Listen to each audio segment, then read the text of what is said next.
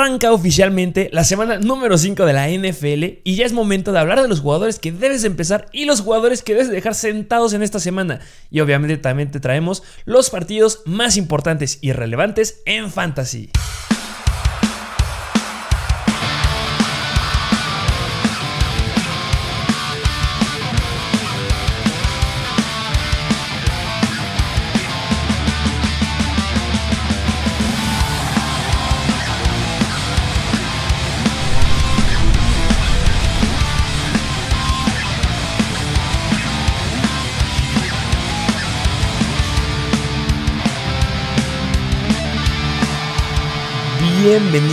A un nuevo episodio de Mr. Fantasy Football.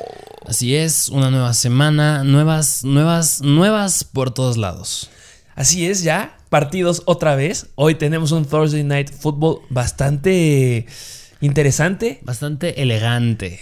Elegante. que se tiene que vestir de gala porque qué encuentro entre los Rams y los Seahawks. Me gusta esa palabra. Es un juego elegante. Los Rams, los que cayeron la semana pasada en contra de los Cardinals, perdieron el invicto. La verdad, si tú me preguntas cuáles son de tus equipos favoritos para llegar al Super Bowl, me duele admitir que son los Packers, que nada más como que sí, como que no, pero sigo confiando en ellos. Y eran los Rams. Sí. Y se me cayeron. Sí, completamente de acuerdo. Los Rams todavía tienen mucho potencial.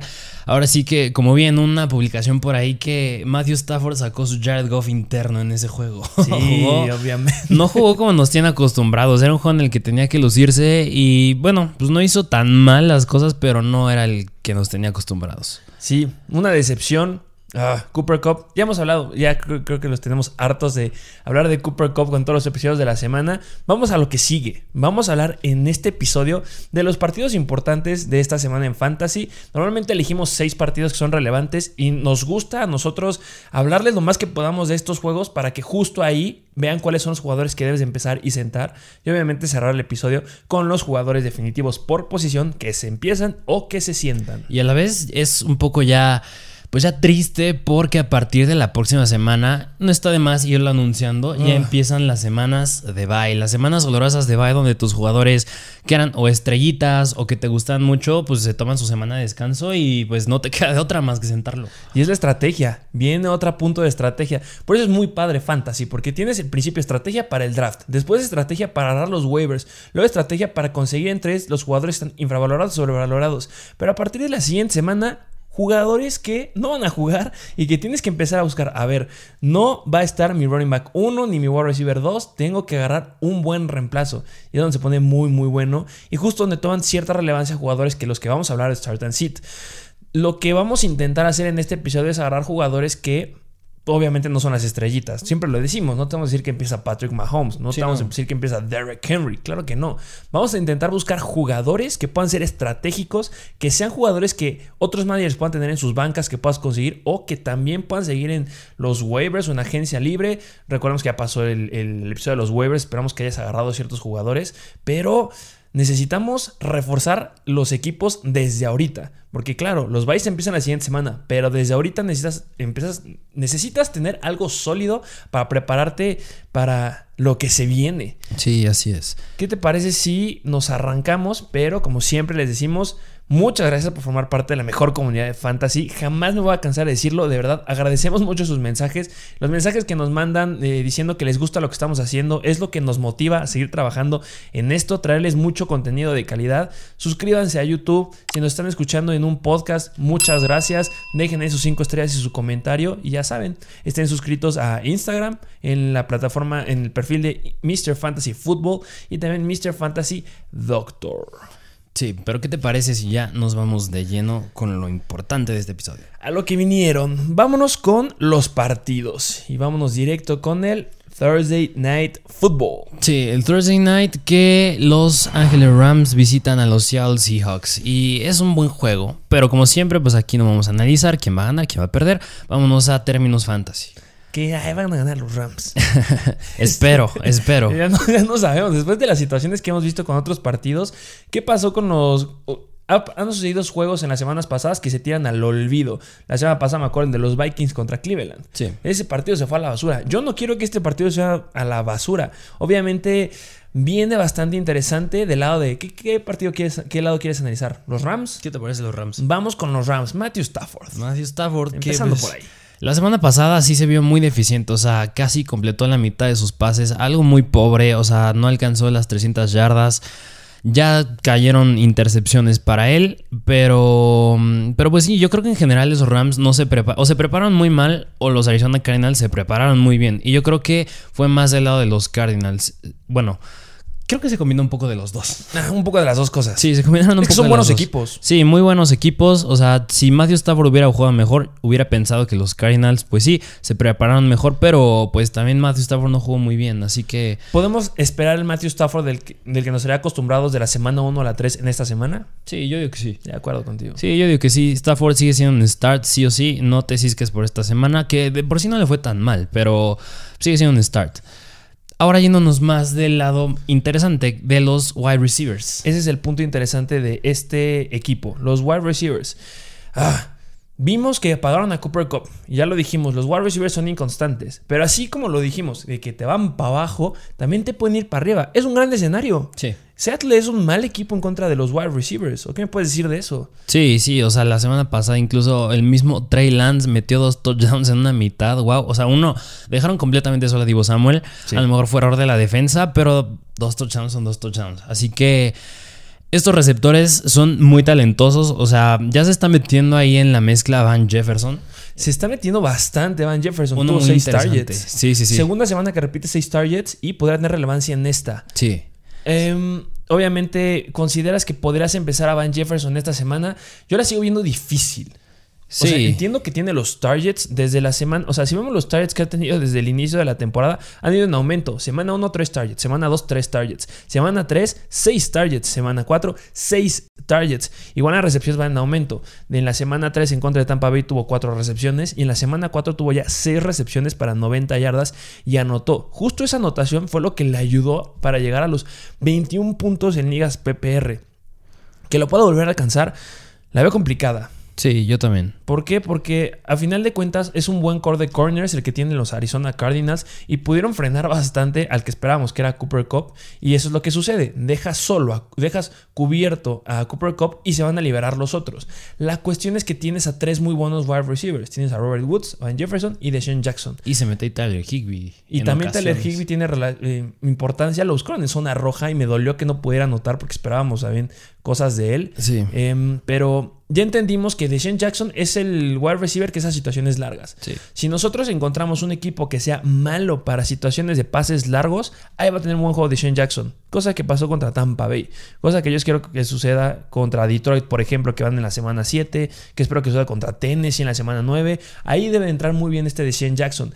Este partido yo no creo que tenga mucha relevancia. Va a ser entre Van Jefferson y también entre Robert Woods. ¿Por cuál apostarías? Yo me voy más por Robert Woods. A mí me gusta más algo seguro en mi equipo. Robert Woods, yo creo que es que sigue siendo un start. O sea, siento que no me puede sentar porque no te da los números a los que tenía acostumbrado en temporadas pasadas, pero viendo las oportunidades que le dan, es muy constante. O sea, igual que Van Jefferson ha tenido seis targets las últimas dos semanas. ¿De acuerdo? Tuvo nueve en la semana 2. Y en la 1, pues ha sido su más deficiente, que nada más lo buscaron cuatro veces. Pero pues sigue siendo constante, sigue siendo Robert Woods. Ya apareció, ya por fin ya anotó la semana pasada. Algo que pues lo vuelve un poco dependiente al touchdown.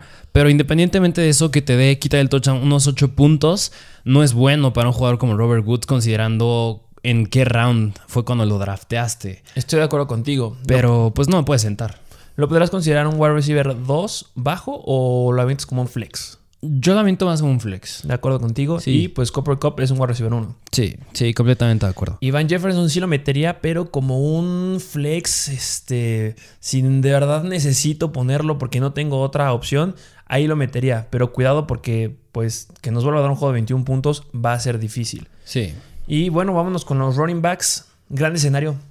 ¿Qué les puedo decir? Sí. Em, en la semana pasada, Trey Sermon no tuvo un gran juego, la verdad, pero recordemos que no confía este Kyle Shanahan en Trey Sermon. Ya hablaremos de ese partido. Creo que llegó a los 6, 8 puntos fantasy. Sí, sí, sí, se quedó como en los ahí 9. ¿Cómo cuántos acarreos tuvo? Unos 19 targets, le dieron, o sea, 19 acarreos, fueron muy buenos y 4.7 yardas por acarreo, muy buenas también. Sí, pero yo creo que Darrell Henderson, después de que vimos la aparición que tuvo la semana pasada en contra de Arizona, que en teoría lo, limitaron un poquito, ¿eh?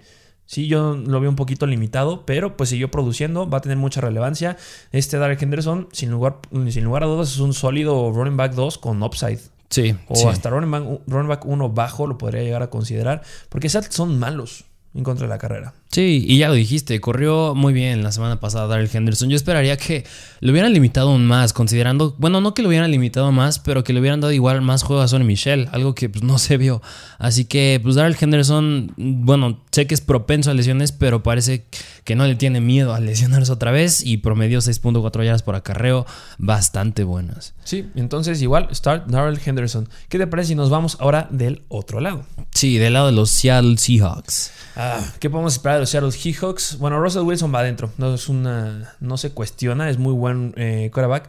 Pareciera que le fue mal porque tuvo muy, muy pocos intentos de pase en la semana pasada. Lo frenaron bastante. Yo, la verdad, vi una defensiva de los 49ers mucho mejor a la que estábamos viendo. Y claro que le van a imponer condiciones porque al final de cuentas son los Rams. Y siempre hemos dicho eso. Cuando tu equipo se enfrenta contra los Rams, debes de tener miedo porque puede haber ciertas situaciones adversas. Algo que me extraña mucho de los Rams es que sí son una buena línea, una buena defensiva contra los running backs relativamente, pero contra los wide receivers están quedando bastante cortos. Sí. Se están quedando, creo que andan en el lugar por ahí del 20. Entonces, sí son bastante malitos. Entonces, juegazo de DK Metcalf otra vez. Y también Tyler Rocket. Este es un juego que podrá tener relevancia otra vez Tyler Rocket. No sé cómo lo ves tú. Sí, que va a ser un duelazo otra vez ahí DK Metcalf contra, yo creo que puede ser Jalen Ramsey, como fue la semana pasada, Hopkins Ramsey. Estos dos ya se conocen. La temporada pasada, recuerdo el primer juego que se enfrentaron, la temporada pasada, que Jalen Ramsey sí limitó mucho a DK Metcalf, pero la cosa cambió ya en los playoffs, cuando Metcalf ya pudo hacer más cosas, Russell Wilson también ya se vio un poco mejor. Así que, así como que puedas predecir bien qué va a pasar en este juego, yo la veo difícil, pero como viene en esta temporada los Rams, como bien lo dijiste, han permitido muchos puntos a los wide receivers, así que pues se podría así esperar un muy buen juego de Metcalf. Bueno, no muy buen juego, pero sólido. Un sólido. Yo creo que van a estar un poquito más equilibrados. No creo que Lockett nos vuelva a dar un juego de 6 puntos. Yo creo que sí mínimo va a pasar los 10, 12. Porque justamente eh, Lockett es tu jugador de velocidad. Es el velocista, lo vas a poner en el slot y Ramsey suele jugar ahí, pero también lo que tú dijiste. Ya viste que pudiste apagar a DK Metcalf, que es una amenaza bastante fuerte la temporada pasada, debes de apagarlo. Es mucho mayor amenaza a DK Metcalf porque cuando tiene el balón puede romper más tacleadas que Lockett. Sí. Entonces, por ahí podrían hacer algo bastante interesante. Si analizan muy bien ese juego los Seattle Seahawks, va a estar muy bueno. Y bueno, ¿de qué podemos esperar del lado de Chris Carson? Ahí pasó algo interesante el juego pasado, porque hay quien se metió en la mezcla más fue Alex Collins. Alex Collins tuvo 10 acarreos, mientras que Chris Carson 13. O sea, nada más 3 más. Y Alex Collins corrió muchísimo mejor, o sea, promedió 4.4 yardas por acarreo y metió un touchdown.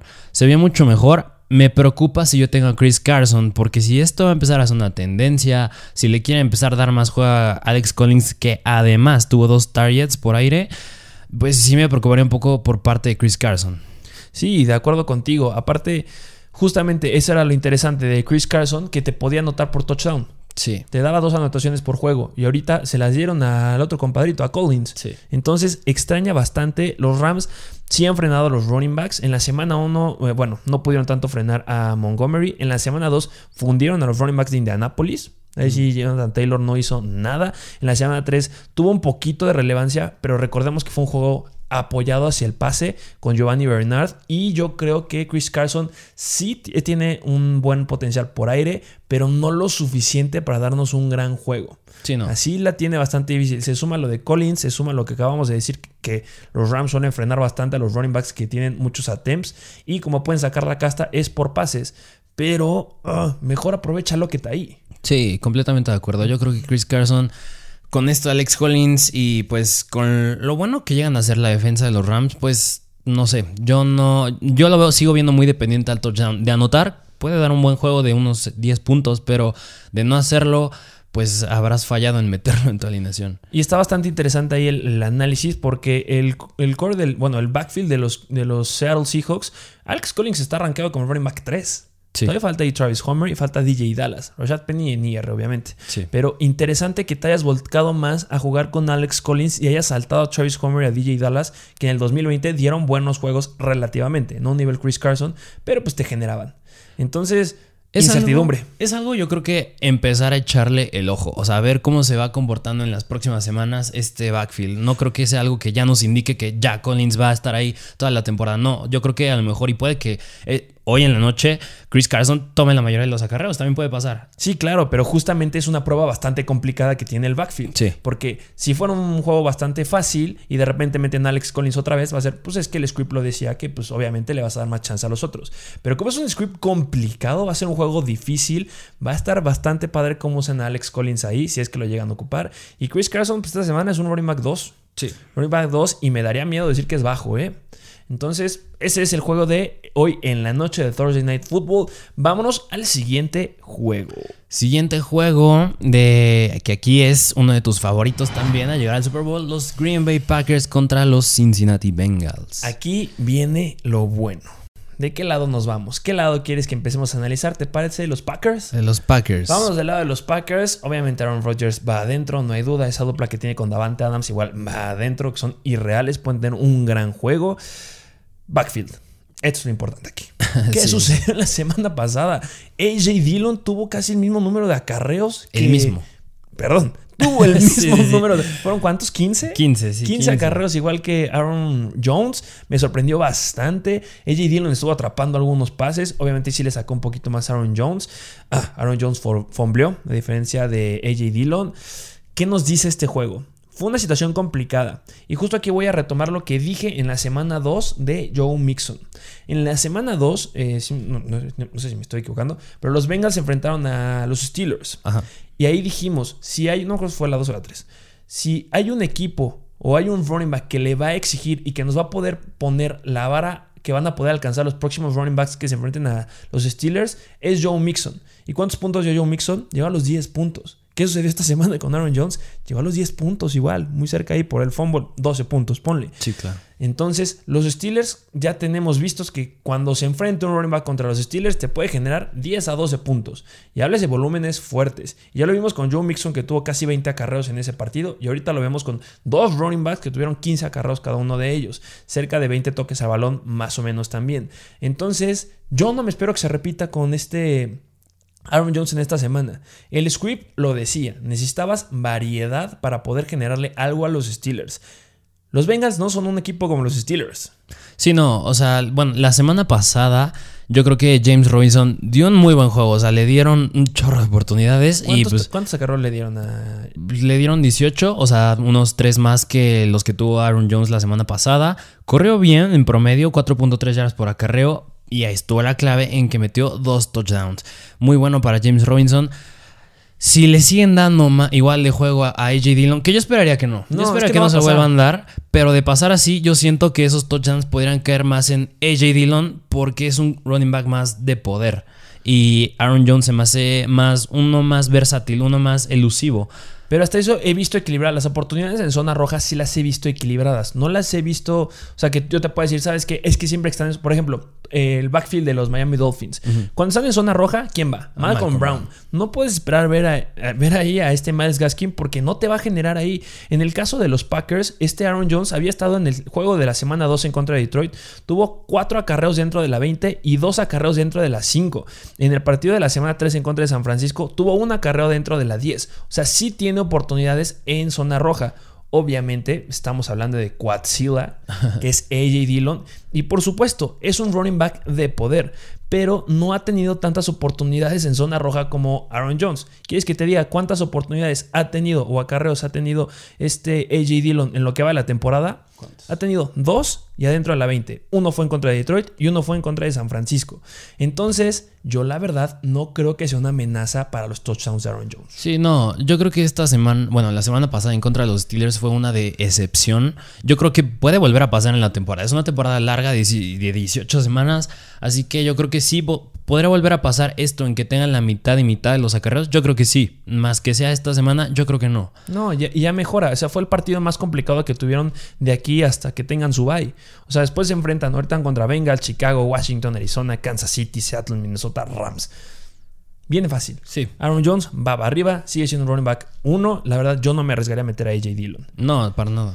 Y bueno, eh, del- eh, los receptores ya les dijimos, Davante este, Adams va adentro, sin lugar a dudas. Podría generar duda Randall Cobb. Sí, pero se llevó dos touchdowns. O sea, eso eleva demasiado su valor. Algo que pues muy rara vez, siento que rara vez va a volver a pasar. Y otro detalle es que quien tenía el juego favorable en ese partido también era Marquez Valdez Scantling por la posición en la que lo alinean.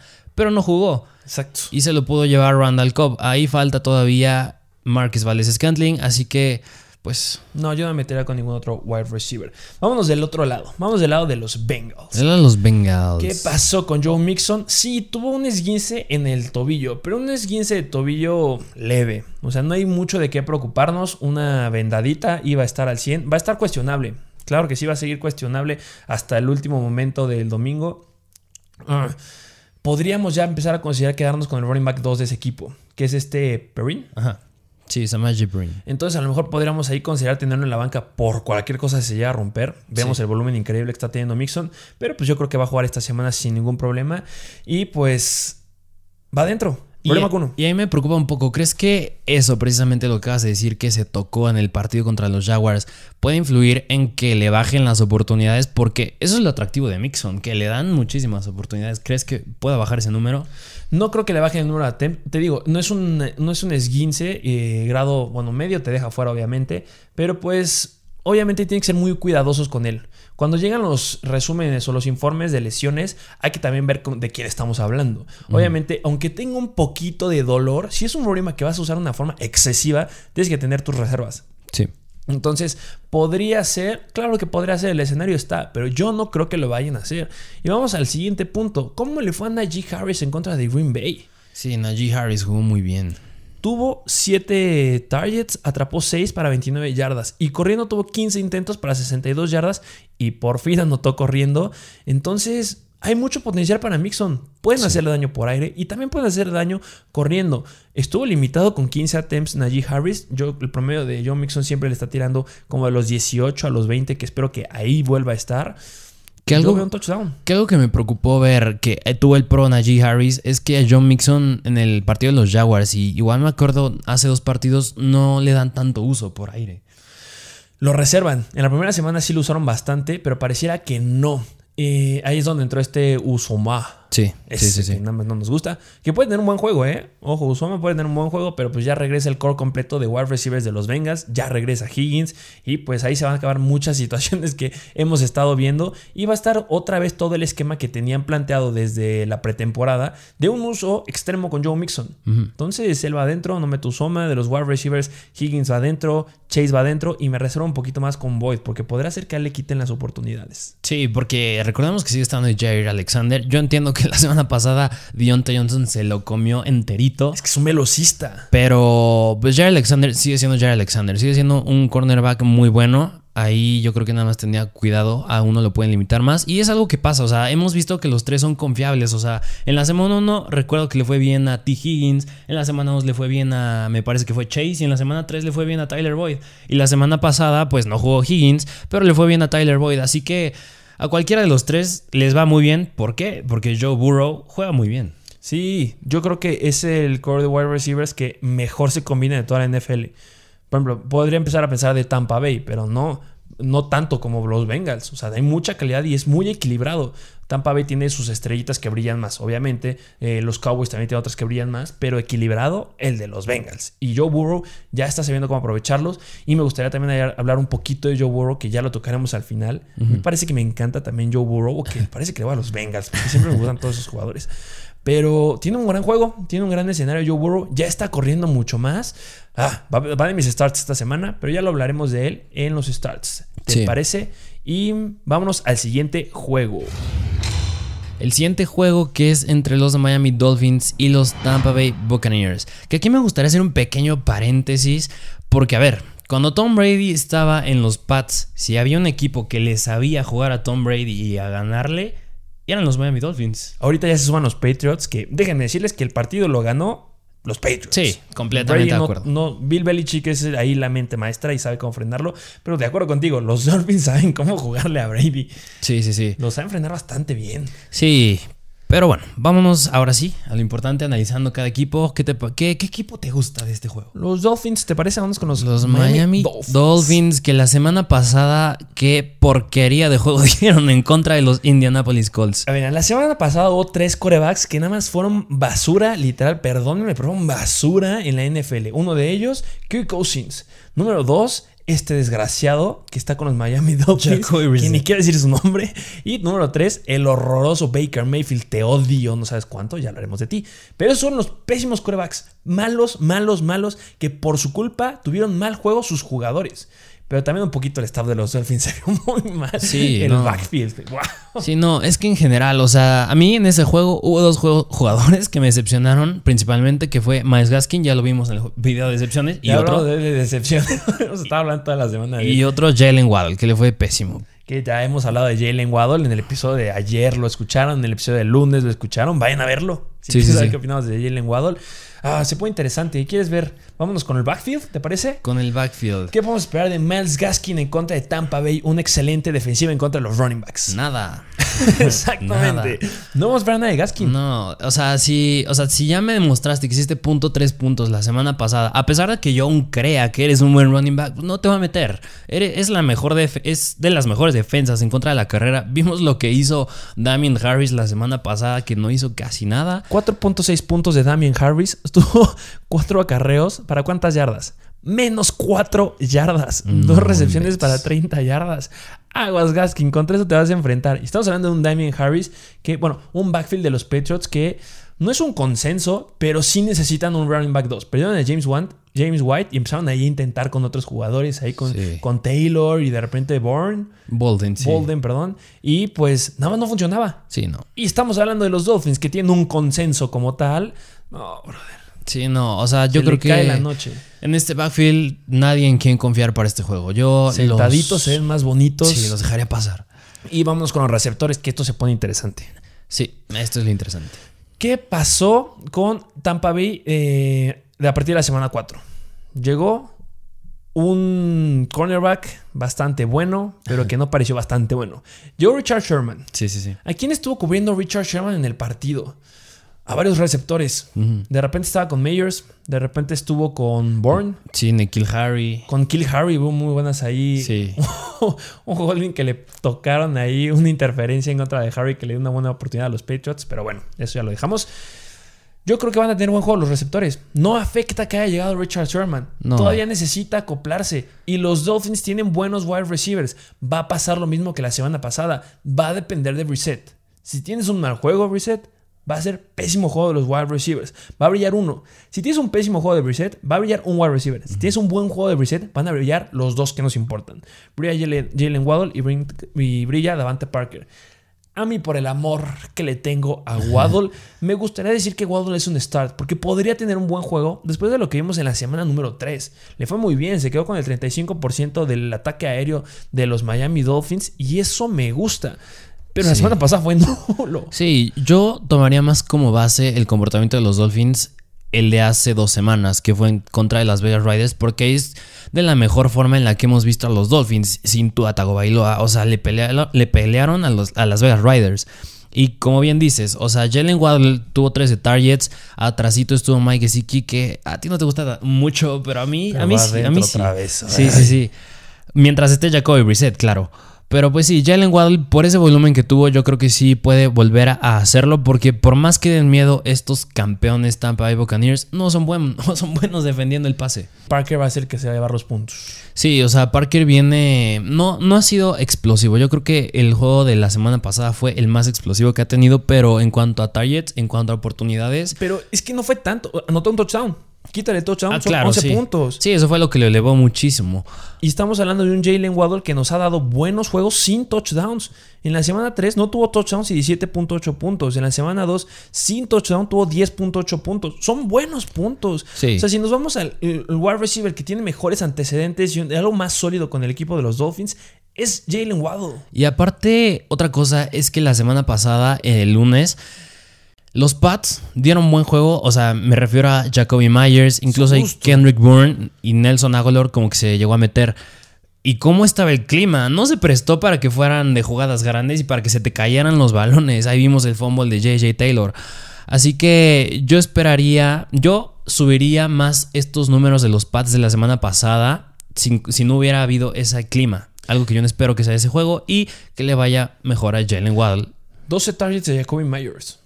Muchísimo. Eso puede haber. Sí. Es la misma situación de los running backs. Los running backs no van a hacer nada. Tienen que recargarse al pase. Por mucho que le vayan a pegar a Brissett, que le van a pegar, tienen que recargarse al pase y tienen que brillar los receptores. Yo meto a Waddle como un flex, meto a Davante Parker como un flex con upside y pues a Will Fuller dependerá cuál es la situación y pues Gesicki pues es un que va a Sí, un start. Vámonos del lado de los Tampa Bay Buccaneers. Que eh, me gustaría hablar, bueno, de Tom Brady, que fue decepcionante su aparición. Ya lo sabemos, un, coach que le supo jugar a Tom Brady, que lo fundieron, Sí. fueron los Patriots. No va a volver a pasar. Sí es una situación difícil, porque ya lo dijiste, los Dolphins saben jugarle a Tom Brady. Eh, no creo que lo vuelvan a dejar con 6 puntos. no, para nada. Eh, pero pues tampoco se esperan un juego de 30 puntos como nos tenía acostumbrados, porque es un poco complicado.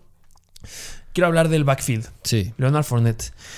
En el live stream nos preguntaban acerca de Leonard Fournette y justamente y de la mano del análisis de ranking que de, de 40, co- los 40 running backs más relevantes para la semana número 4 que les regalamos, ahí lo pusimos. Puede ser la primera semana, o más bien es la primera semana en la que ya puedo confiar en Leonard Fournette. Que me siento confiado en decir, ¿sabes qué, Fournette? Vas adentro. Y pues no le fue mal.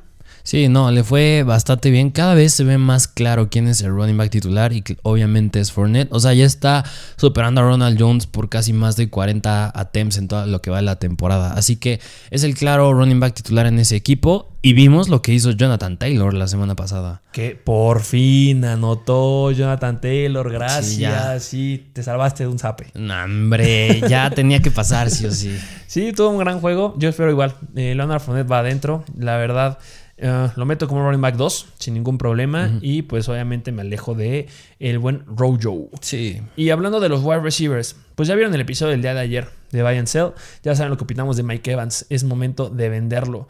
Ah, va a estar interesante ahí la situación de los jugadores que puedan estar adentro. Eh, lo más probable es que Ron- Ron- Robert Gronkowski no vaya a jugar. Todavía no tenemos esa noticia. Chequen ahí en el Instagram de Mr. Fantasy Football. Pero espero un comeback de Chris Godwin. Sí, sí, no se va a quedar como la semana pasada Chris Godwin. Obviamente va a tener muchísimas más oportunidades. Y otro jugador que yo vi que buscó muchísimo Tom Brady en ese juego fue a Cameron Braid, el Tyrant que estaba atrás de Gronkowski. Si no atrapó fue por el clima y porque no es Rob Gronkowski. Pero yo no considero que lo vuelva a buscar la misma cantidad de veces. Porque el plan de juego estaba para pues, buscar a Gronkowski. Y se vio. Yo creo que no se esperaban que no fuera a jugar en ese juego Gronkowski. Así que yo espero que sí se eleve el número de targets de Chris Godwin. Debería de aumentar. Y Antonio Brown igual, me gusta. Sí. Entonces, Se enfrentaron contra un excelente core de cornerbacks. La verdad, son muy, muy buenos. Y pues tuvieron bastantes targets. Sí los frenaron. Mike Evans, 12 targets, solamente 7 recepciones.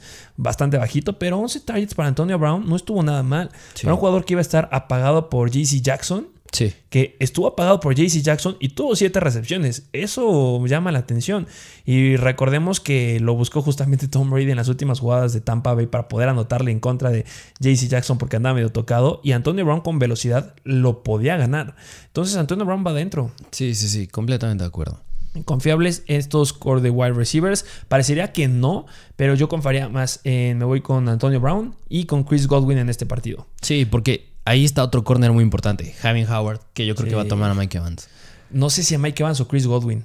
Va a estar interesante, Sí. pero no los puede sentar. Sí. Vámonos al siguiente juego. Siguiente juego que es entre los San Francisco 49ers y los Arizona Cardinals. Ah, se debe de hablar de este partido. Sí, uno muy atractivo también. ¿Le podrían ganar los 49ers a los Cardinals? No, no sé. No, lo- yo creo que no. Pero justamente estos- en estos partidos es donde se podrá dar la sorpresa. Los 49ers. Ah, vamos a hablar con los 49ers. ¿Te parece primero? Sí. Eh, obviamente el coreback que vaya a estar ahí de titular, pues la neta yo no confío tanto. Sí, no, pero no. confiado en los corebacks de San Francisco. Solamente confiamos de ellos en la primera semana de la NFL porque iban contra Detroit. Pero ahí en fuera, la verdad, es algo. No es una situación que podamos confiar todavía.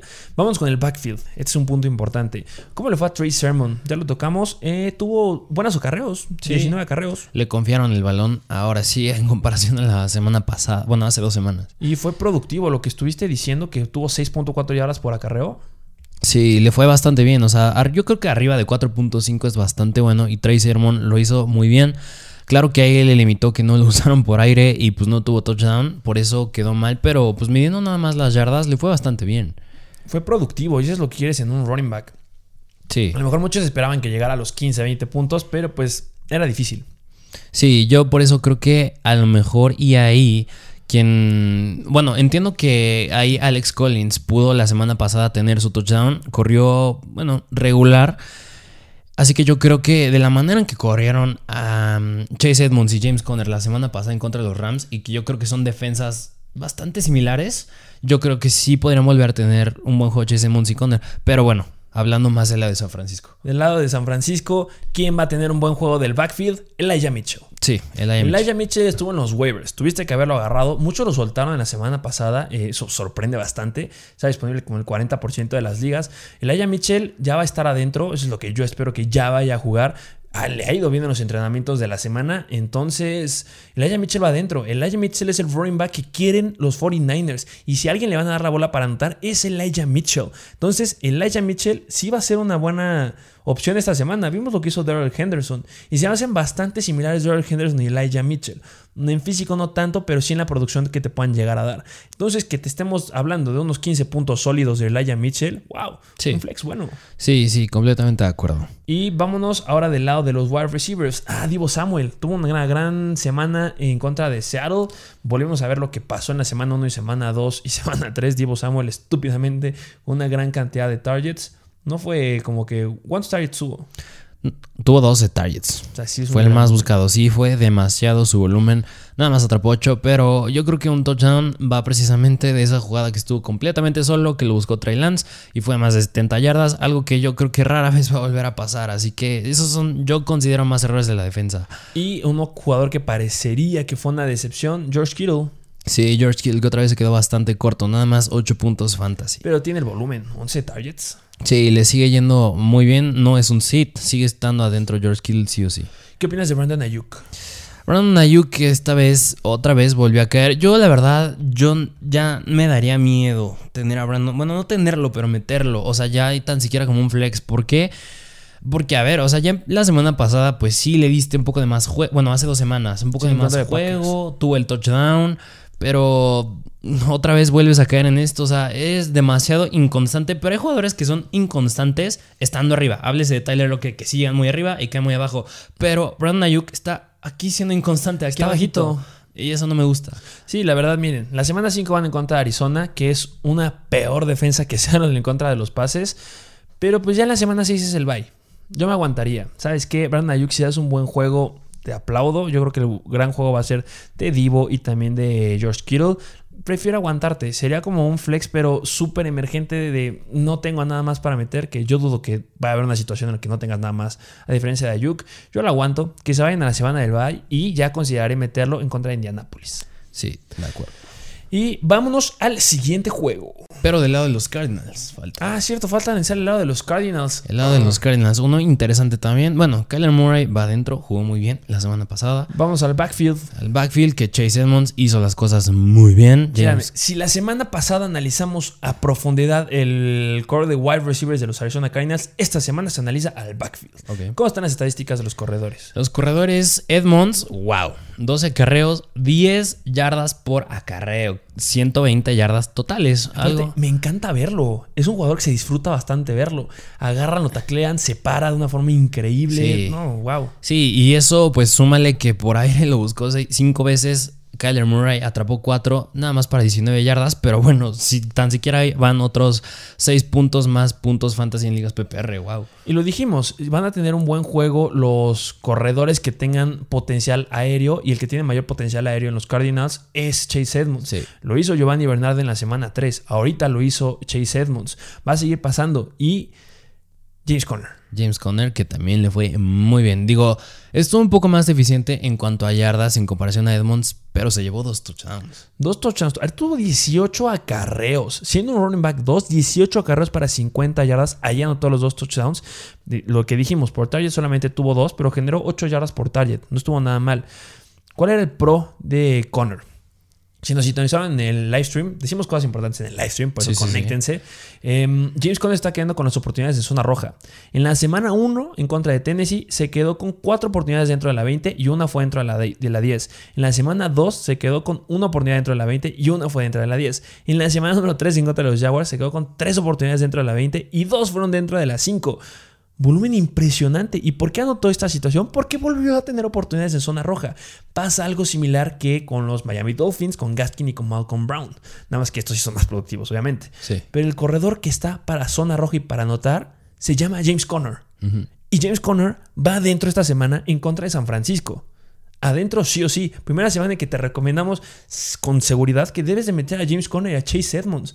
Pasa lo mismo que con otros cores de running backs que puedes meter a los dos. Y ya lo tiene Arizona. Justamente tienes a Edmonds con un gran potencial, muy buenas yardas productivas y producidas después del contacto, con buenas yardas por la recepción y tienes buenos puntos de James Conner por los touchdowns. Y aquí cambia. No es, no es que yo te diga, es que es 100% dependiente de los touchdowns. Claro que es 100% dependiente. Pero cuando yo estoy viendo que estás teniendo más de tres oportunidades de anotar en zona roja, adelante. Mínimo un flex James Conner y un running back 2, este Chase Edmonds. Sí, de acuerdo. Vámonos con los wide receivers. Los Whites que, bueno, pues como bien lo dijiste, la semana pasada ya analizamos a profundidad cuál puede ser el comportamiento de estos wide Y receivers. se cumplió, ¿eh? Y ¿Qué- se cumplió. ¿Qué dijimos de Christian Kirk? Malísimo juego. es el wide receiver 2 de los Cardinals. Lo seguimos teniendo. Es el wide receiver 2 de los Cardinals, Christian Kirk. Pero ojo, porque juega en el slot y Jalen Ramsey juega en el slot y puede que lo apague. Dicho y hecho, lo apagó. Sí, completamente. ¿Cómo le fue a Moore? Rondale Moore que le fue un poquito mejor, pero mm, no tanto se despega, ¿eh? O sea, nada más tres targets, atrapó los tres, pero 28 yardas nada más. Yo creo que en este juego ya va a cambiar por completo. Ya no va a ser la situación de que, ay, me van a pagar de Andrew Hopkins. Ya de Andrew Hopkins va para arriba. Si lo lograste conseguir en esta semana, wow, mis respetos, porque sí está bastante barato a lo que te puede dar. Vean el episodio del día de ayer que hablamos de Andrew Hopkins. Y bueno, va adentro. Yo no confío ni en Kirk, no confío en Moore, que yo creo que en este juego Kirk va a tener una buena aparición, pero no te lo puedo decir con seguridad. Es como que ah, para que te vuelva a dar unos tres puntitos, la verdad, zafo. Sí, muy volátil. Sí, y AJ Brown obviamente está produciendo, pero quítenle eso que está produciendo AJ Brown y eso va para Hopkins en este juego. Sí. Vámonos con el siguiente partido. Siguiente partido entre los Dallas Cowboys y los New York Giants. Que nos regañaron. que por qué nunca te gusta hablar de los Dallas Cowboys. los Dallas Cowboys. Por fin ya, vamos a hablar de ellos. A ver. Se tiene que hablar, porque ¿qué pasó de los, con los Dallas Cowboys en contra de las Panteras? Sí, que bueno, o sea, a- ganaron a pesar de todo. O sea, en Fantasy no me gustó Pero en nada. Fantasy perdiste. Sí, claro, sí, tenías más así de Lamp por dos. Pero bueno, lograron ganar el partido. Dak Prescott, bueno, no tuvo tantas yardas, no lanzó muchas veces el balón en comparación a la semana 1, pero Fue cuatro, cuatro touchdowns. 28 puntos Fantasy. Sí, le ayudaron esos touchdowns. Así que, pues, Dak Prescott yo lo considero adentro todavía. Sí, va a seguir sucediendo. Dak Prescott es uno de los jugadores, obviamente que te decepcionó en la semana, no si fue en la 2 o en la 3, pero es algo raro en él. Entonces Dak Prescott va adentro sin lugar a dudas. Él no, no hay ningún problema. Vámonos con los running backs. Sí, Los que running backs, que sí que ya está cumpliendo, ya está jugando bastante bien. Ante una situación difícil, lo dijimos, Sí. los Panthers son de los mejores, las mejores defensivas en contra de los running backs. Pero ¿contra quién fue? Contra los Jets, no inventes. Sí. Entonces ya fue un buen running back y vieron su realidad. Ezequiel Elliott y los corredores que se enfrenten a los Panthers, que sean elite nivel Ezequiel Elliott, buen juego. Sí, sí, o sea, Camara no lo cuenta, en él fue una excepción. Pero aquí el que no me está gustando, que bueno, pues eh, puede ser entendible, es que a Tony Pollard ya no le están dando tanto juego. Por tierra, pues nada más 10 acarreos y no tuvo nada por aire. Igual hace dos semanas en contra de los Eagles, no tuvo casi nada por aire. Llegó a ser una opción bastante buena como flex ante ese juego en contra de los Chargers, pero pues ya le están dando menos juego. ¿Y eso qué me dice? O sea que los Cowboys van a usarlo para cuando se preste la situación. O sea, si te necesito, te voy a usar, pero si no te necesito, van para Ezequiel Elliott. O sea, depende mucho su plan de juego. O sea, no es que ya Tony Pollard, porque tuvo un buen juego, ya se merece las oportunidades y ya va adentro. No, depende mucho del rival. Estoy de acuerdo contigo, pero se viene una situación bastante favorable para Pollard en contra de los Giants. Mira, a final de cuentas tuviste 10 acarreos en contra de los Panthers. Se me hacen bastante buenos. Eh, obviamente hay corredores que apenas siendo running backs uno le están dando esas 10 oportunidades y pues Pollard las tiene. Yo la verdad sigo confiando en él como flex en esta semana, a pesar de lo malo que estuvo en la semana 3 en contra de Filadelfia dando 7.5 puntos y en la semana 4 dando 6.7 puntos. Van contra los Giants. Los Giants son peores en comparación contra de, los Panthers y yo creo que va a volver a tener sus 10 acarreos y pues es lo mismo, si puede ser productivo te ir muy muy bien. No tiene potencial en targets, entonces PPR sí no lo recomiendo que lo metas. Pero a lo mejor en una liga estándar como un flex podría ser que le pueda ir bien. La verdad le sigo dando, dando el beneficio de la duda. Tiene mucha habilidad, es muy bueno. Sí, o sea, 6.7 yardas por acarreo son buenísimas. Entonces yo sí vuelvo a confiar en él como flex en esta semana y sé que Elliot, running back 1. Wide receivers, CD Lamb. Pues sigue siendo adentro. O sea, sí, se borra, pero sí estando adentro. O sea, este juego yo no lo tomaría dentro del, del currículum de CD Lamb, porque no, o sea, no es su comportamiento normal. Incluso el de Amari Cooper tampoco. O sea, tuvo el touchdown, pero tres targets nada más son muy pocos. Pero acuérdate que estamos considerando, por ejemplo, en la semana 3 que fueron en contra de Filadelfia, pues están dentro del top 10 de, de defensivas en contra de los wide receivers, dio 9.5 puntos. Los Cardinals son la defensiva número 5. Entonces lo lograron apagar, pero los Giants son la 14. Y si alguien van a estar cubriendo es a Amari Cooper. Puede ser un, juego, un gran juego de CD Lamb. Sí, o sea, lo va a estar cubriendo James Bradbury, pero ya vimos lo que pudo hacer Terry McLaurin en contra de él, que le fue muy bien, así que pues, le puede ir muy bien otra vez. Ambos van adentro, lo sigo considerando como wide receivers uno en contra de los Giants sin ningún problema. Sí, y pues Dalton Schultz, yo sí lo meto. Viene ah, haciendo muy bien las cosas. Justo quiero hablar de Dalton Schultz. Está pasando algo con Dalton Schultz. A partir del, del juego de contra Filadelfia, que metió dos touchdowns, fue importantísimo, fue vayan por él. Pero hay algo con, Dalton Schultz y se llama Blake Jarwin. Y normalmente cuando eh, Dalton Schultz nos daba en la temporada pasada un buen juego, al siguiente lo daba Blake Jarwin. Ahorita ya dio dos buenos juegos, eh, bueno, un buen juego Dalton Schultz, el siguiente fue un buen juego otra vez de Dalton Schultz, pero también de Blake Jarwin. Siento que en este juego contra los, de los Giants, Blake Jarwin va a levantar más la mano que Schultz. ¿Crees? Sí.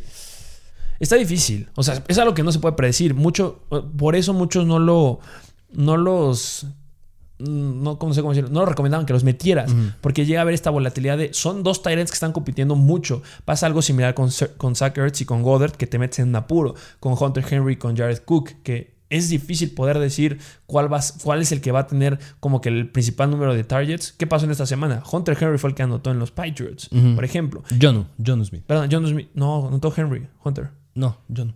Estoy seguro que anotó Henry. Aquí, aquí, vamos a echar la discusión aquí. Estoy, seguro, que. La campal. Ahorita lo vamos a revisar, pero este. Sí, pero es algo, sí, eh, algo muy similar a lo que pasa con, sí, los que dijiste, Goddard, Sackerts, igual este Hunter Henry, John Smith. Aunque yo creo que se, esto está pasando por lo que está pasando con Michael Gallup, que se está perdiendo juegos. Así que Dalton Schultz me gustó que tuvo 8 targets la semana pasada, fueron muy buenos. Claro que Blake Jarwin tuvo 3 y su única recepción fue del touchdown, así que pues sí, sí, sí puede haber ahí, puede bajarle los números Blake Jarwin, pero yo sigo confiando todavía sí, debes de meterlo, o sea, debes de meterlo, pero ojo, solamente es el punto ahí, cuidado porque puede ser que de repente caiga un buen juego de este Jarwin y no sea el de Schultz, pero pues va adentro, confía más en Schultz ahorita. Sí, sí, sí. Y ya checamos, anotó touchdown Henry y anotó touchdown John, los dos anotaron. Los dos. Eh, para que veas. Vamos al siguiente juego. Bien. siguiente. No, pero falta el lado de los Giants. Ay, siempre me quiero brincar a los equipos. es que los Giants no, me gustan. Pues Saquon Barkley es lo único atractivo ahí. Saquon Barkley sigue estando adentro. Y aquí viene algo importante. Para mí, ya se empiezan a prender las alarmas de cuidado con Barkley. ¿Qué fue lo que dijimos antes que empezara la temporada? ¿Lo agarras o en este caso te esperabas dos semanas a que eran malos juegos y lo agarras barato y después viene el potencial que te empieza a dar muy buenos números. Vienen defensivas complicadas. Los Dallas Cowboys les gusta pegar. Luego después vienen Los Ángeles Rams, les gusta pegar. Y después viene Carolina, otra que le encanta pegarle a los running backs. No quiero decir esta predicción ni nada, pero si hay algún juego en que de repente podrá tocarse, ese es uno de estos tres. Sí, sí, sí, sí. Entonces, No, no te estoy diciendo que lo cambies. O sea, yo la verdad me sentiría más confiado si cambiándolo. Porque esta incertidumbre que hay, este gran riesgo que tiene de lesionarse otra vez, ya empieza el momento en que se puede empezar a cambiar. Estoy seguro que en la siguiente semana lo vamos a meter en el buy and sell. No lo quisimos meter en esta porque al final de cuentas los Dallas no son una defensiva. O sea, yo creo que todavía va a aguantar. no creo que lo diga así. Sí, sí, sí. Pero ya en la que sigue, ya es, o sea, mucho cuidado. Porque ya empiezan situaciones que son defensivas con muchos golpes y pues mínimo las próximas cinco semanas le van a pegar bastante a Shocon Barkley y si de repente cae una lesión, cuidado porque ya no se va a levantar y vas a perder un potencial enorme que tienes ahorita. Y pues si ahorita lo puedes estar cambiando por un Aaron Jones, por ejemplo, lo puedes estar cambiando por un Dalvin Cook que damos las semanas, no sé, un Tyreek Hill y otro jugador elite, la verdad yo ya estaría más confiado. Sí, completamente de acuerdo. O sea, le ayudó muchísimo que la semana pasada tuvo dos touchdowns, uno por tierra y uno por aire. O sea, iban 12 puntos de entrada. Algo muy bueno, algo que pues o sea, es que todavía faltaron en ese juego Sterling Shepard y Darius Slayton. Algo que a lo mejor y le ayudó bastante. Pero sigue teniendo el volumen. Sí. El volumen lo va a seguir teniendo sin ningún problema. Está produciendo bastante bien por aire, por tierra. Va adentro.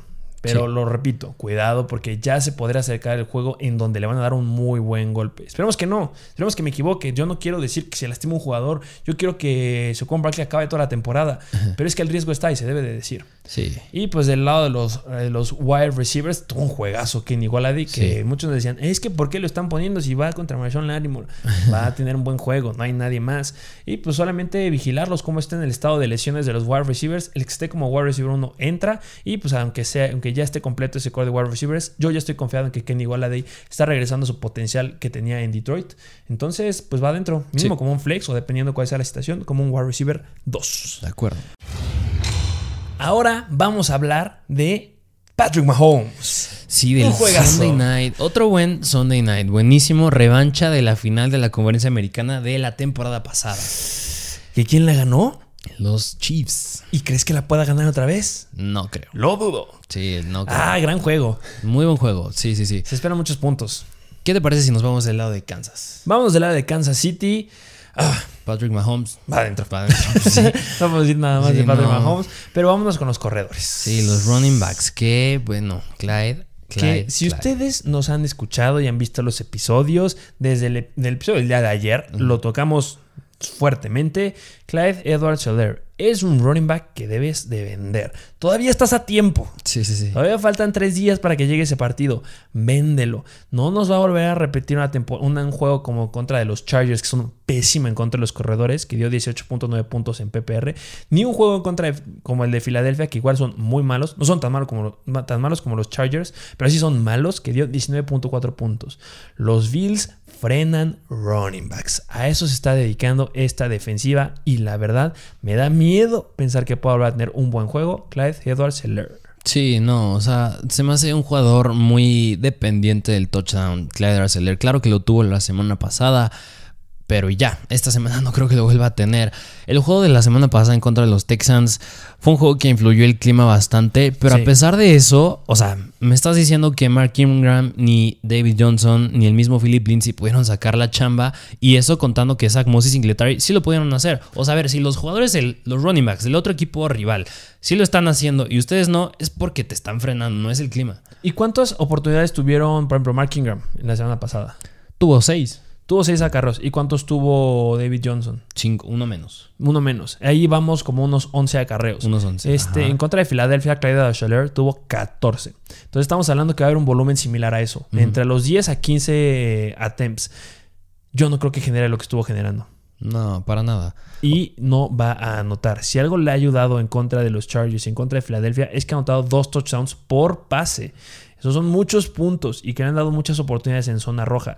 Puede que se las vuelvan a dar, pero ya.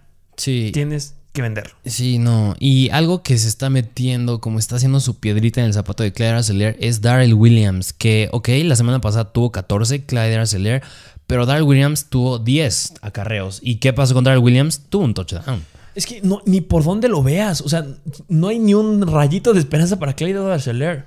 O sea, el Rayito de Esperanza fueron estos dos buenos juegos. Después te vas contra Buffalo, que la vas a tener difícil. Después vas contra Washington, que parecería ser que no están frenando muy bien a los running backs, pero son una buena línea defensiva. Y después ya vas contra los Titans y en contra de los Giants, que podría ser como que otro respiro. Pero después vas contra Packers, Las Vegas y Dallas. Y regresas de tu bye contra de Denver. No es un buen escenario. No. Entonces, ya es momento de vender a Clyde Arcelor. Espero que lo hayas conseguido dar. y este, pues yo no espero un gran juego. O sea, sí se sigue metiendo. Lo sigo metiendo como, la verdad, ahorita como un running back 2 bajo. Y hasta diría que un flex, porque sí, seguramente lo van a, frenar bastante. Sí. Ahora, del lado de los receptores. Receptores, Tyreek Hill ya despertó, que venía de dos juegos malísimos, pero pues es Tyreek Hill Va adentro sin lugar a dudas. Y hablemos de el elefante en el cuarto, Josh Gordon. Josh Gordon, sí. Que es muy probable que juegue. Sí. Ya han visto las noticias que han estado saliendo en la semana, pero pues lo más probable es que si sí se está acoplando de forma correcta, que sí pueda llegar a jugar. Va a estar...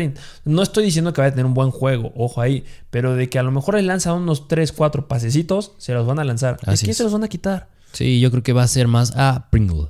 Se los van a quitar a Pringle, se los van a quitar también un poquito a los corredores. Sí. Entonces, hay amenaza ahí. Este, pues ya se los dijimos. la, semana, hace dos semanas, que salió la noticia de que Josh Gordon firmaba con Kansas City. Puedes tenerlo en tu banca. Se vuelve algo bastante padre. A lo mejor ahorita lo puedes cambiar a un buen precio. No sabemos cómo va a ser su desempeño. No espero gran cosa, la verdad. Pero pues llegas con Kansas City y tú lo dijiste bien. Llegas con el mejor quarterback de la NFL. Entonces, se pone interesante ahí. Y Kelsey, decepción de esta semana, pero va adentro. Así es. Vamos al otro lado. De la de los Buffalo Bills, que es un análisis más complicado. ¿eh? Sí, bueno, pues Josh Allen va adentro. O sea, o sea la, la, temporada pasada jugaron dos veces en contra de los Chiefs.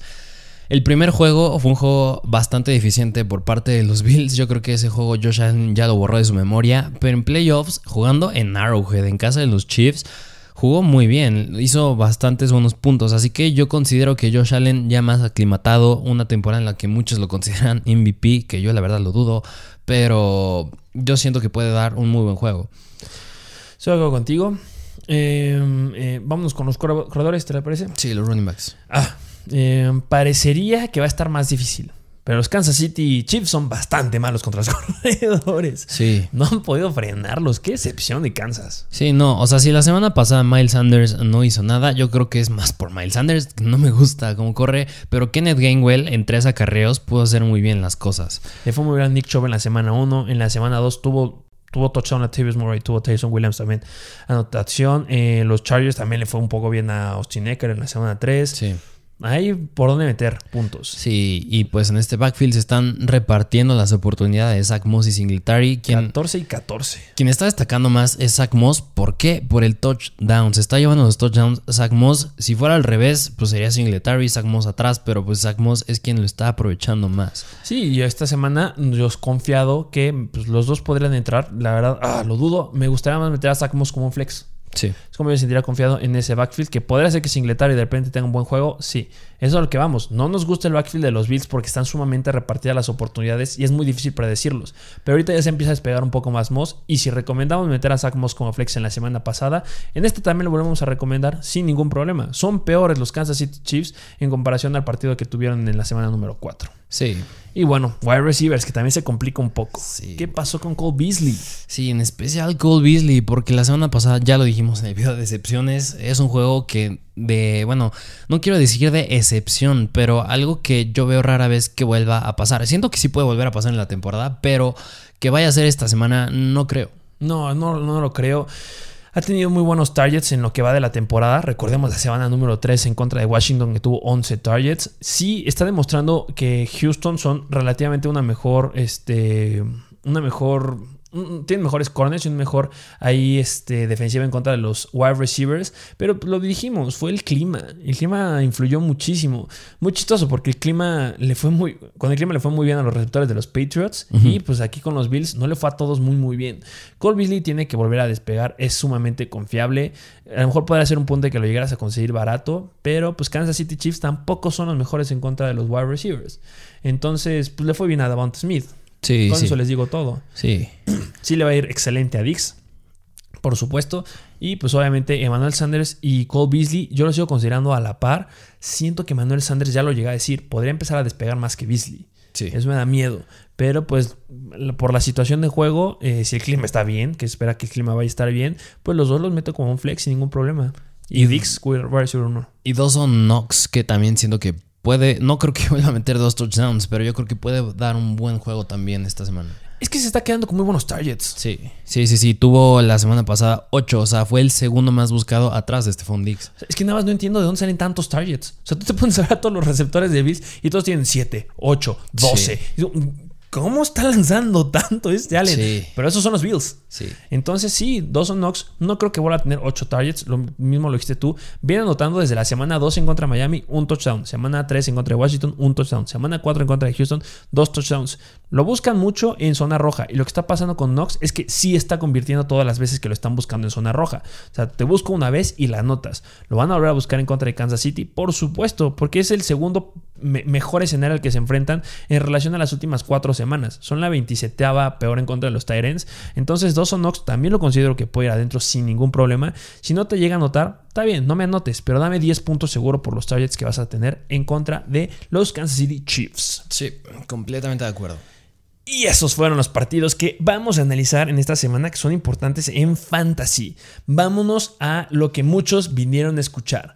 Vámonos al Start and Sit definitivo de la semana número 5. Así es, ya se la saben, tú vas a decir uno, yo voy a decir otro con respecto a cada posición y vamos a llegar a uno que va a ser el sit. Perfecto. Vámonos por orden. Vámonos por los quarterbacks. Los quarterbacks, que empezando tú. Me gusta yo empezar porque ya he hablado de él. Vale. Es igual que la semana pasada, repite, igual que en la semana número 2, repite. Joe Burrow. Joe Burrow tiene un buen escenario. Va contra los Packers. En la semana número 4 en contra de los Jaguars, tuvo 32 intentos de pase con 25 completos, 348 yardas para 2 touchdowns. Tuvo un rating de 132, pero en la segunda mitad tenía un rating de casi 150. Impresionante lo que está haciendo Joe Burrow. Y lo que dije la semana pasada, que me sigue encantando, que sigue siendo constante, es que ya está corriendo. Ya se siente confiado con esa rodilla. Y eso me fascina. Porque la temporada 2020 corría bastante. Y, o sea, no estoy diciendo que corría increíble como Lamar Jackson o como Kyler Murray. Pero corría y era efectivo. En la semana 3 tuvo 5 acarreos. Y esta semana nos dio 3 acarreos. Y me encantó que una fue dentro de la yarda 5. Entonces le falta ahí nada más para poder meterse a correr y dar unos 6 puntos generados por un touchdown enteros de Joe Burrow. Y me gusta para esta semana. Los Packers, o sea, sí son buenos, tienen una buena defensiva, pero le suelen meter bastantes puntos los corebacks. Entonces, yo me siento bastante confiado en decir que Joe Burrow es un start en esta semana. Y mejoran los wide receivers. Si de por sí tienes un buen core de wide receivers, ahora mejora el doble. ¿Por qué? Porque ya llega Higgins. Entonces, si en la semana 1 este Jameis Winston tuvo una semana increíble en contra de los Packers, en la semana 2 Jared Goff le fue muy bien, en la semana 3 el core de, de corebacks de los San Francisco 49ers le fue bien, espero que le vaya muy bien en esta semana a Joe Burrow. Tienes Tyrants, tienes wide receivers completos, tienes todo para brillar. Entonces, Joe Burrow va adentro. Sí, de acuerdísimo. Y mi start de esta semana es Kirk Cousins de los Minnesota Vikings, que, ok, estoy tomando un riesgo con él, porque la semana pasada le fue nefasto, nefasto, nefasto. 10 puntos en puntos fantasy en contra de los Cleveland Browns. Yo ese juego lo borro completamente, yo no me tomaría ese juego de referencia para basarme en absolutamente nada. Yo me referencio más con Kirk Cousins con lo que venía haciendo antes de esa semana, porque venía promediando 25.5 puntos por partido en términos de puntos fantasy. Algo muy bueno. Yo creo que algo difícil cuando te enfrentas a los Cleveland Browns es su línea defensiva. O sea, está Jadevon Clowney, está Miles Garrett, ahí se llega a meter el novato Jeremiah Usu Coramoa. Así que es un rival bastante difícil porque la presión, las presiones al coreback están a la orden del día. Así que contra los Detroit Lions que van esta semana, es un rival muchísimo más sencillo. Yo creo que si Justin Fields logró sacar la chamba, sigue siendo un novato e incluso siendo un novato, si logró sacar bien la chamba, yo creo que Kirk Cousins lo puede hacer más. porque Considero que tiene más armas. Háblese de Justin Jefferson, Adam Thielen, ahí se llega a meter este Tyler Conklin y el mismo KJ Osborne. Así que los Detroit Lions pues, son la quinta defensiva más fácil en contra del coreback, así que son los que permiten más yardas por attempt, o sea, hace 10.6 yardas por pase, algo buenísimo, o sea, es un juego tanto bueno como para Kirk Cousins como para Jefferson y Adam Thielen. Estoy de acuerdo contigo. Y vámonos al sit, al sit al que llegamos esta semana, que cuidado, porque así como a veces consideramos los sits aquí, es un coreback que puede tener buen juego. Pero es un escenario sumamente complicado. Y si los Patriots pudieron frenar a Tom Brady, otro equipo de la NFL que puede frenar a Brady son los Miami Dolphins. Tom Brady lo consideramos un sit esta semana. En contra de los Patriots fue una semana para el olvido. O sea que una pesadilla, tuvo pesadillas Tom Brady. Solamente tuvo 13.8 puntos fantasy, tuvo 43 intentos de pase, completó 22, o sea, pegándole un porcentaje de pases completo cerca del 55% por ahí, o cerca del 50%, para 269 yardas. Factor clima. Sí. Estoy de acuerdo contigo. Factor que no está Rob Gronkowski. Estoy de acuerdo contigo. Pero lo más probable es que tampoco esté esta semana. Entonces, yo, Tom Brady, me reservo bastante. Ojo, puede tener un buen juego, sí, pero un buen juego para él va a ser llegar a los 20 puntos, no a los 30 que nos tiene acostumbrados. Entonces, si tú eres un manager que está acostumbrado a los 30 puntos de Tom Brady, dudo bastante que te los vaya a dar. Puede, sí lo puede hacer, pero lo dudo bastante. Te puede llegar a dar unos 15 a 20 puntos sin ningún problema. Depende si estás confiado y quieres que te dé esos puntos. De acuerdo. Vámonos con los running backs. Running backs, ¿quieres empezar tú? Ahora, eh, o ahora empiezo yo. Dale tú. Empiezo yo y ya lo mencionamos en uno de los juegos que, bueno, pues ya mencionamos, para la redundancia, pero es Leonard Fournette, que va en contra de los Miami Dolphins. Hizo 16.8 puntos la semana pasada en contra de los Pats. Como bien lo dije hace unos momentos, ya se está viendo quién es el claro running back titular en ese backfield y está siendo Fournette. O sea, está superando por más de 40, bueno, 40 attempts a Ronald Jones. Así que en ese partido en contra de los Pats tuvo 20 y 4.5 yardas por acarreo. O sea, algo bastante bueno. O sea, está haciendo bien las cosas Leonard Fournette. Y por aire, pues también lo están buscando. Lo buscó 5 veces Brady. Algo que se me hace bastante bueno. Más en ligas PPR. Así que para ponerlos en contraste en que van contra los Miami Dolphins, los Dolphins son los el tercer equipo más fácil en contra de los running backs y es el segundo al que más le meten touchdowns por tierra, háblese 5. Y ya vimos lo que hizo Jonathan Taylor la semana pasada. No se me hace que Leonard Fournette tenga el mismo talento que Taylor, pero yo considero que puede hacer algo bastante similar a él. De acuerdo contigo. Sí, Leonard Fournette ya es confiable. Bueno, no es tan confiable, pero sí ya se puede meter sin ningún problema. Y tú mencionaste que se van contra, ellos van contra la tercera peor defensiva en contra de los running backs. Pues yo voy a hablar de los que van contra la peor defensiva en contra de los running backs, los Rams. Darrell Henderson es mi start, mi start de esta semana. Pues, ¿qué podemos esperar de Darrell Henderson? ¿Qué hizo Troy Sermon en contra de los Seattle Seahawks en la semana 4? 19 acarreos. 19 acarreos para 89 yardas. Y no lo buscaron por aire. A Darrell Henderson sí lo pueden buscar por aire y puede llegar a generar muy buenos puntos por ahí, que es lo que nos ha tenido acostumbrados. En la semana número 4 tuvo 5, bueno, más bien tuvo 6 targets. Si nosotros combinamos unos 20 acarreos más 5 targets con 25 toques de balón, es un escenario excelente. Y contra una defensiva que es bastante mal en contra de los running backs, Recordemos lo que le hizo en la semana número 2 Derek Henry, que metió 47 puntos a esa defensiva. ¿Lo puede hacer Derek Henderson? No. 47 puntos no. Tampoco, no. tampoco hay que soñar. Pero sí puede llegar a unos muy buenos puntos. Más de 20. Confiado en que puede llegar. Es el mejor escenario al que se ha enfrentado Derek Henderson de toda la temporada 2021. Porque el el partido más favorable que se había presentado hasta ahorita fue la semana pasada en contra de Arizona, pero ahora van contra la peor defensiva. Entonces, Darrell Henderson es un start sin lugar a dudas. Vámonos con el sit. Al sit, que esta semana es Miles Sanders. Miles Sanders se queda sentadito en esta semana. ¿Por qué? Porque tienes un escenario sumamente complicado. No sumamente complicado, el más complicado. Porque ya dijimos que los Panthers son muy buenos frenando a los running backs. Ya lo mencionamos. Si es un running back elite, puede sacar la chamba. Este Miles Sanders es un, running back elite como Zeke Elliott. Para nada.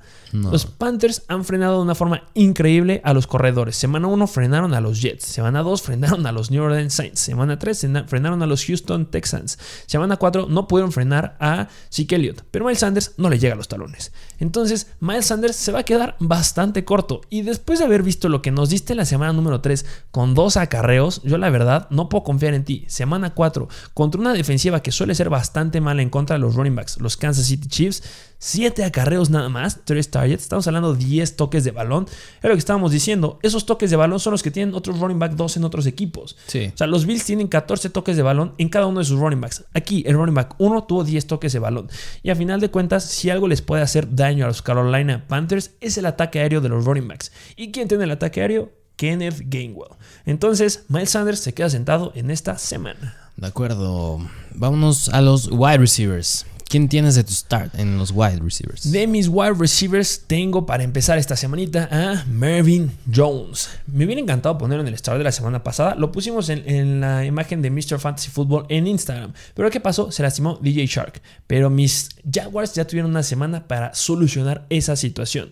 En contra de los Bengals, Mervyn Jones solamente tuvo 3 targets para 3 recepciones y 24 yardas. Pero esta semana se enfrentan a los Titans. Los Titans, la verdad, no son muy buenos en contra de los wide receivers. Suelen meterles bastante puntos. Y si nos ponemos en comparación, en la semana 1 jugaron contra Arizona, que les metieron muchos puntos de Andrew Hopkins. Semana 2 en contra de Seattle. No les tengo que recordar lo que hizo Tyler Rocket. En la semana 3 pudieron frenar ahí más o menos a Michael Pittman y a Zach Pascal, pero porque fue la semana justo cuando se tocó el buen Carson Wentz. La semana pasada, la verdad, o sea, es que no, encuentro un escenario en el que pudieran frenar a un wide receiver uno que va a tener una carga importante de trabajo como Mervyn Jones. Trevor Lawrence, ponte las pilas. Porque si algo aprendimos en esta semana es que el wide receiver depende 100% de los corebacks. Considero que juegas bien. No eres elite y no estás jugando como en college. Pero juegas bien y le puedes dar un buen juego a Mervyn Jones sin ningún problema. La Vizca Chenault también puede tener un buen juego. Pero cuando estamos, como estamos hablando del wide receiver uno que podría sorprender más, me gusta Mervyn Jones para esta semana. De acuerdo, que otro que yo creo que le puede ir bien es a la Vizca Chenault. Sí, es lo que estoy diciendo, la Vizca Chenault, relevancia. Ah, sí. Pero pues me gustaría, o sea, se, espera más de la Vizca Chenault que de Mervyn Jones en esta semana. Y justamente debemos de decir jugadores que se esperen menos. Entonces, pues de potencial me gusta más el que tenga Mervyn Jones. La Vizca, claro que le puede ir muy bien, más de 10 puntos sin ningún problema, va adentro. Pero pues Mervyn Jones me gusta con mi start. De acuerdo. Y yo mi start ya lo mencionamos también a lo largo del video y es Cole Beasley, que Cole Beasley, bueno, ya sabemos lo que hizo la semana pasada, le fue pésimo y yo sé que es un juego no tan fácil en contra de los Chiefs, pero es un juego que yo creo que va a ser bastante cerrado. en el 2020 promedió 15.2 puntos por partido en los juegos que se enfrentaron a los Chiefs. Yo creo que me, me, queda clarísimo que Dix va a tener un juegazo, claro que sí. Ya vimos lo que hizo Devonta Smith la semana pasada. Lo puede hacer Dix, claro que sí. Y yo creo que otro que lo va a hacer muy bien es Cole Beasley. Y parecería que todavía no anota, pero Cole Beasley, a la par de Stephon Dix, tiene el 25% de los targets en zona roja. O sea, no quiero. hacer un poco la comparación con Jonathan Taylor en que a él le falta el touchdown. Yo siento que es más difícil que lo tenga Cole Beasley, pero el chance y las oportunidades ahí están. De acuerdo contigo. Vámonos con el sit. ¿A qué wide receiver sentamos nuevamente en esta semana? A Brandon Cooks. Brandon Cooks se sienta. Vas contra una defensiva que es increíble para frenar a los wide receivers. Y si pudiste frenar en cierto porcentaje a unos wide receivers de Tampa Bay, que son tres importantes, Mike Evans, Antonio Brown y Chris Godwin, ahorita todo solo tienes que frenar a uno. Sí. Y se llama Brandon Cooks. Y si los Buffalo Bills pudieron frenarlo sin ningún problema, los Patriots lo van a volver a hacer sin lugar a dudas. Entonces, Brandon Cooks, espérense un juego bastante similar. Claro que, o sea, no es decepcionante, va a hacer puntos. A final de cuentas, en el partido de la semana número 4 tuvo 7 targets, un número bastante increíble que, pues, si eres el wide receiver único de un equipo, pues no puede hacer algo tan sorprendente, pero pues después de que nos tenías acostumbrado a 7, 14 y 11 targets generando cerca de los 20 puntos en promedio, esta semana cerca de los 10 puntos. Brandon Cooks se sienta dependiendo lo que necesites en tu equipo. Sí. Vamos a los Titans. los Titans. ¿Quién tienes en tu Titan? Vámonos tú. Me gusta que tienes ahí. Al que tengo de mi start, que a ti no te gusta mucho y es la segunda semana consecutiva que lo pongo es otra vez Mike Gesicki. Mike Gesicki, ¿por qué me gusta? Me gusta mientras esté Jacoby Reset. Jugaron contra los Colts, esta semana van contra los Tampa Bay Buccaneers. La semana pasada yo creo que le ayudó mucho que anotó el touchdown. De no anotarlo se quedan los 10 puntos. Pero pues Tampa Bay simplemente tienen fama de darle muchos puntos a los Tyrants. Ya lo vimos esta semana, bueno, la semana pasada con Hunter Henry y John Smith anotaron los dos. En la semana 1 le dieron 10.5 puntos a Dalton Schultz. En la semana 2 le dieron 12.3 puntos a Kyle Pitts, su mejor juego hasta el momento de Kyle Pitts. Y en la semana 3 le dieron 15 puntos a Tyler Higby, que también anotó. Así que, pues, Dalton Schultz, digo, Mike Gesicki tiene un excelente juego esta semana en contra de los Buccaneers. Estoy de acuerdo contigo. Por mucho que no me termine de gustar Mike Gesicki, pero ya va a cambiar cuando regrese tú. pero bueno, pues sí, es un start. No te la puedo. No te lo puedo debatir. ¿Cuál es mi start de esta semana? Yo me voy a los Minnesota Vikings y agarro a Tyler Conklin. Qué? ¿Por qué a Tyler Conklin después de la semana pésima que tuvo en la semana 4? Entendamos que es un juego al olvido. Kirk Cousins no jugó como nos tenía acostumbrados. Recordemos que en la semana 3 nos dio 20 puntos. Y lo que me encanta de Conklin son los targets. Semana 1 en contra de los Bengals, 4 targets. Semana 2 en contra de los Arizona Cardinals, 4 targets. En, en semana 3 en contra de Seattle, 8 targets. Semana 4 en contra de Cleveland, 6 targets. Semana 5 en contra de Detroit. Mínimo, yo me espero que tenga unos 7 targets. ¿Por qué? Porque fue lo que hizo Mark Andrews cuando se enfrentó a ellos. Entonces, Tyler Conklin tiene mucho potencial a anotar en touchdowns. Claro que sí. Yo me espero que ahora va a tener mínimo unos un, mínimo un intento o dos intentos en zona roja de touchdown y lo debe de aprovechar. Lo va a aprovechar, estoy seguro. Entonces, Tyler Conklin debe ir adentro por la misma situación que ya iniciaste a Kirk Cousins. Los Detroit Lions no son la mejor, pero tampoco son la peor en contra de los Titans. Pero pues es un gran escenario. Sí. Y nuestro sit. Vámonos al sit que, a ver si estás de acuerdo conmigo. Yo me voy por Max Williams de los Arizona Cardinals. No puedes estar más de acuerdo después de toda la expectativa que está generando. Sí, o sea, los San Francisco 49ers son una buena defensa en contra de los Titans. La semana pasada le ayudó muchísimo a Max Williams, que tuvo ese touchdown. Quitándoselo, me queda claro que estuvo en los 11 puntos, pero apenas los San Francisco 49ers han permitido un touchdown en contra de los Titans. O sea que la veo difícil que vuelva a anotar Max Williams. Además que está bien competido ese ataque aéreo de los Arizona Cardinals. Y agregándole más, los San Francisco 49ers son el tercer equipo más difícil en contra del Tyrant. Así que un juego bastante difícil de Max Williams. No te emociones con él. De acuerdo contigo, Mike Williams, sentadito te ves más bonito.